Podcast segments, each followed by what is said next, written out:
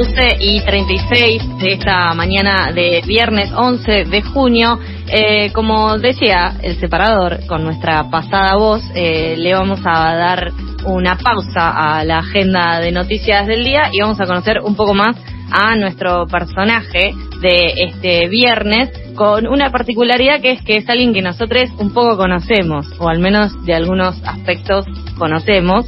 Eh, estamos hablando de Tuti Pose, que es el primer, primer principal musicalizador de Pasadas por Alto.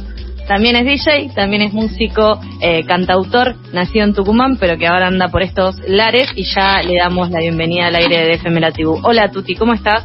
Hola, ¿cómo andan? ¿Todo bien? Todo bien, ¿y vos? Bien, bien. Bueno, casualmente ahora estoy en Tucumán, no estoy por esos lares. Ah, mira. Sí, sí. Pero bueno, nada, por, por un par de semanas nomás. Yo veía atrás como unos libros, unos estantes y dije, eso me parece Buenos Aires. Ah, no, eso. libros. No, porque mira, yo código- códigos civiles viejos, cosas que ya no sirven más.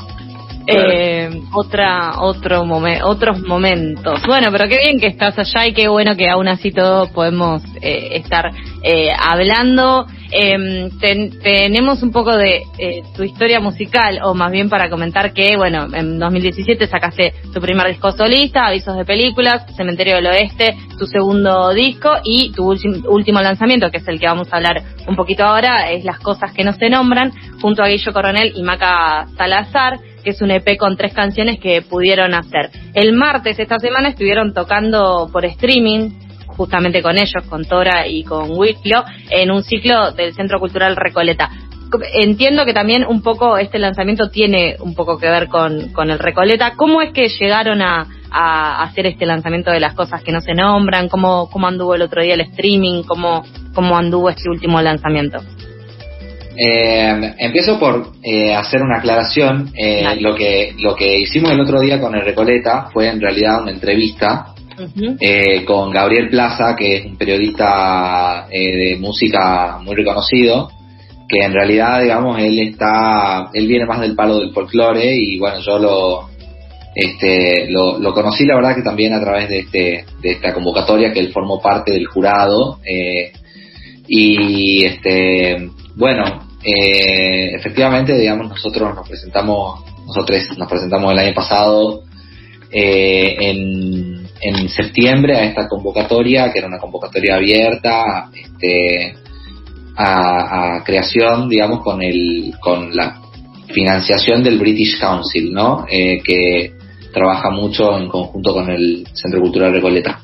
Y este, nos presentamos con una maqueta que yo tenía armada, que de las millones que tengo armadas, y esta era una de las más nuevitas y este tenía un color folclórico que era algo que yo ya venía digamos como levantando de, Cementerio del Oeste de mi último disco. Y este y bueno ahí también un poco fue abrir el juego a, a, a, a Maca y a Guillo a, que este, son en sus proyectos artísticos Tora y Willow respectivamente eh, bueno, eh, yo con Guillo ya venía tocando. Eh, él es tucumano también y nos conocemos desde chiquitos acá. Y este, él es el baterista de mi proyecto solista y, y bueno, Maca se había sumado también a tocar conmigo este, en mi proyecto, pero la pandemia, bueno, nada, nos detonó toda la vida. Así que este, empezamos a ver formas alternativas de seguir generando música y haciendo música, así que este eh, fue por ahí, digamos. ¿Vos cuando viniste para acá, te viniste para La Plata? Así fue, sí, sí. En un Y principio ¿cómo- sí. ¿Cómo logras mezclar, digamos, la música de, de- de tus raíces con la música más frenética, si se quiere, de, la ciudad? ¿Cómo, digamos, de qué manera te, te impactó a vos, eh, tal vez, la llegada a, a La Plata, en este caso, con tus gustos musicales, con la forma que tenías de componer y demás? Eh, a mí La Plata me cambió completamente la perspectiva, digamos, porque si bien yo tenía, eh, digamos, eh, una- unas raíces eh, folclóricas, digamos, con, con, con mucho folclore salteño y tucumano, digamos, norteño, por así decirle, este, yo en Tucumán también había eh, tenido mis proyectos de rock, digamos, ¿no? Eh, y toqué más o menos 10 años con, con gente vinculada al rock acá, con, básicamente en el circuito del, del, rock.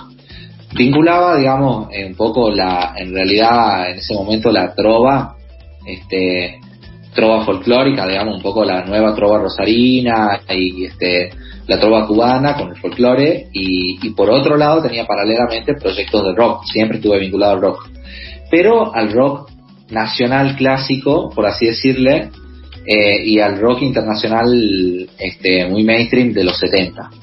Eh, y esas fueron mis escuchas principales este, hasta, que, hasta que viví en La Plata.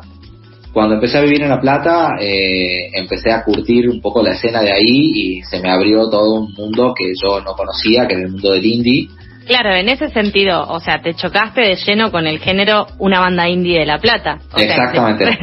¿Cómo te sentís con eso? ¿Cómo te, y, mira, a mí, por ejemplo, eh, digamos, yo ya laburaba en La Plata, entonces, este, digamos, tenía mis conocimientos, pero vivía en Capital, iba todos los días y, y volvía. Este, y cuando ya decidí vivir en La Plata, eh, mis amigos platenses, mis amigas platenses, este, bueno, nada, curtían mucho esa onda y a mí me encantaba, entonces, no sé, en un momento empecé a ir a ver bandas y me acuerdo que uno de los primeros recitales a los que fui en La Plata me llevó un amigo y fueron los 500 recitales del Mató. Fondo, fue un día, lo armaron tipo del día anterior y lo y fuimos al otro día en Pura Vida, que es un sucucho donde entran 200 personas. Famoso, pura vida. Exactamente, y súper curtido. Y, y ese fue uno de los primeros recitales para mí en La Plata. Ver al Mató ahí con, digamos, realmente estaba tipo toda la crema del indie platense, recital medio sorpresa y todo. A mí me cambió completamente el panorama. Toda la crema del indie platense podría ser el nombre de una banda de, indie de La Plata. Absolutamente. Está, está crema del cielo. Ah, por ahí, eh, Pero, este, pero sí, podría ser. Y bueno, nada, obviamente de ahí no paré de, de, ir a recitales, recital que había, recital que iba. Entonces, la verdad es que me curtí una banda y, y eso ya se denotó en, en, el disco, en mi primer disco, en Avisos de Películas.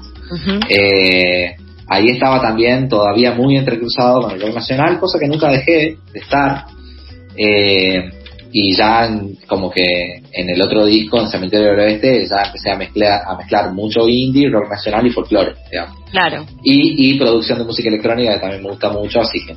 Y que eso se ve más también en esto que tenías maquetado y que lanzaron ahora con, con Tora y con Willow, ¿no? Totalmente, totalmente. Una buena mezclita. Sí, sí, sí, sí. Bien. Eh, lo que no se nombra no existe, digamos. Eh, quiero saber si tal vez eh, el nombre las cosas que no se nombran tiene que ver algo con eso. Y por otra parte, preguntarte cómo viviste la productividad en pandemia en relación a, este lanzamiento. Eh, arranco por la última pregunta, me parece más simple de contestar. la otra es es súper lingüística, digamos, como... No, no filosofía o nada, ¿viste? no tenemos que hablar de Wittgenstein, pero bueno... Eh... Podés decirme, era joda y quedó, era, yo simplemente la tiré. y este la verdad que el tema el tema de, de la producción en pandemia fue fue difícil, digamos, pero a la vez eh, como que hubo mucho tiempo para producir, ¿no? Digamos, eh, difícil desde el punto de vista de que, de que la producción no solo tiene que ver con, con sentarse y componer una canción, sino que tiene que ver con de dónde vos te nutrís, de todas esas cosas, ¿no? Por ejemplo, a mí vivir en La Plata y estar todos los días yendo de un lugar para el otro a ver bandas, que podías ir a ver dos o tres recitales en una noche si querías, este, fue un aliciente súper importante para la, para, para la creatividad, digamos.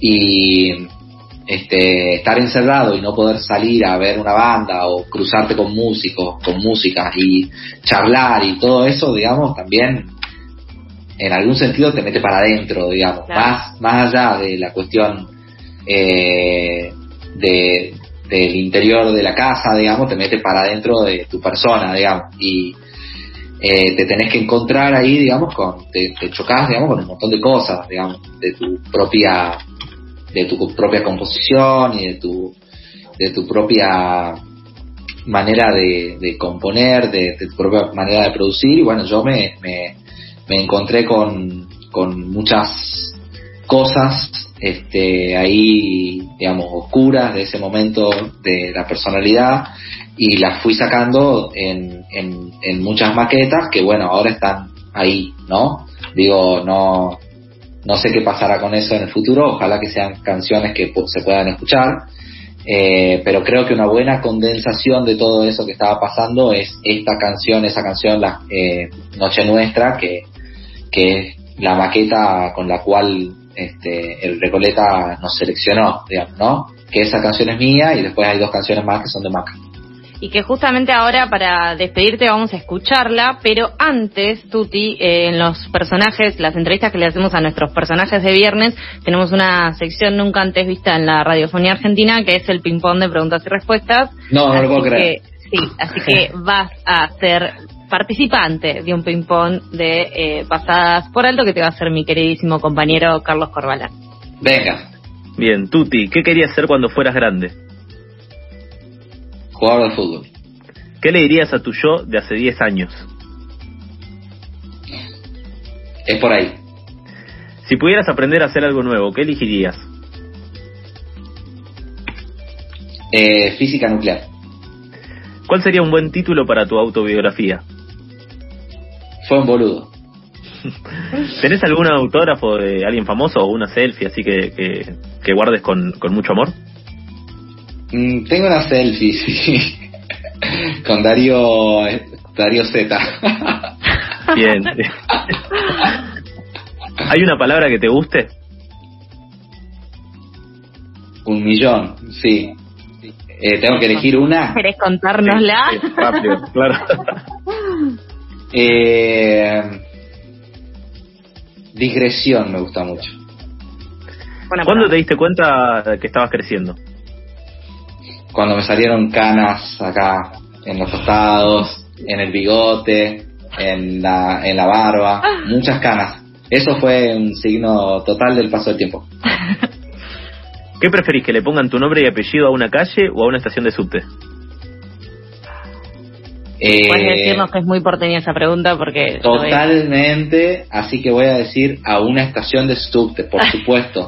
la primera estación de subte de Tucumán, por ejemplo. Me gustaría que tenga mi nombre y mi apellido. Si tenés una docena de facturas sobre la mesa, ¿cuál agarrás? La que tenga crema y dulce de leche. Muy bien. Bien, va por todo. y por, último, eh, acá te complico, me parece, ¿tenés alguna anécdota con la tribu? Eh, que se pueda contar, como dicen siempre. Claro. Hay muchas. La respuesta a esto es, uy, sí, que se Un pueda millón.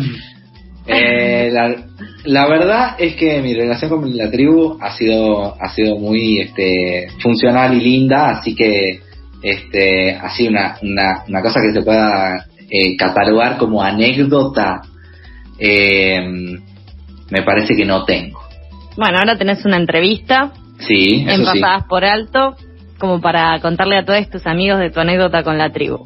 Te agradecemos un montón, Tuti, por este rato compartido. Eh, de, recordamos, nuestro personaje del día de hoy es Tuti Pose, así lo pueden, así te pueden encontrar en todas las redes, ¿no? Sí, así es.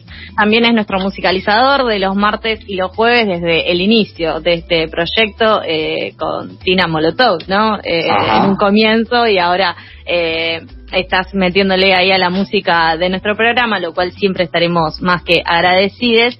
Eh, y bueno, vamos a despedirte escuchando tu canción de este último eh, EP, de este último lanzamiento, Las Cosas que no se nombran, Noche Nuestra. Te mandamos un abrazo grande y te agradecemos un montón, Tuti, por este rato. Abrazo a todos, gracias.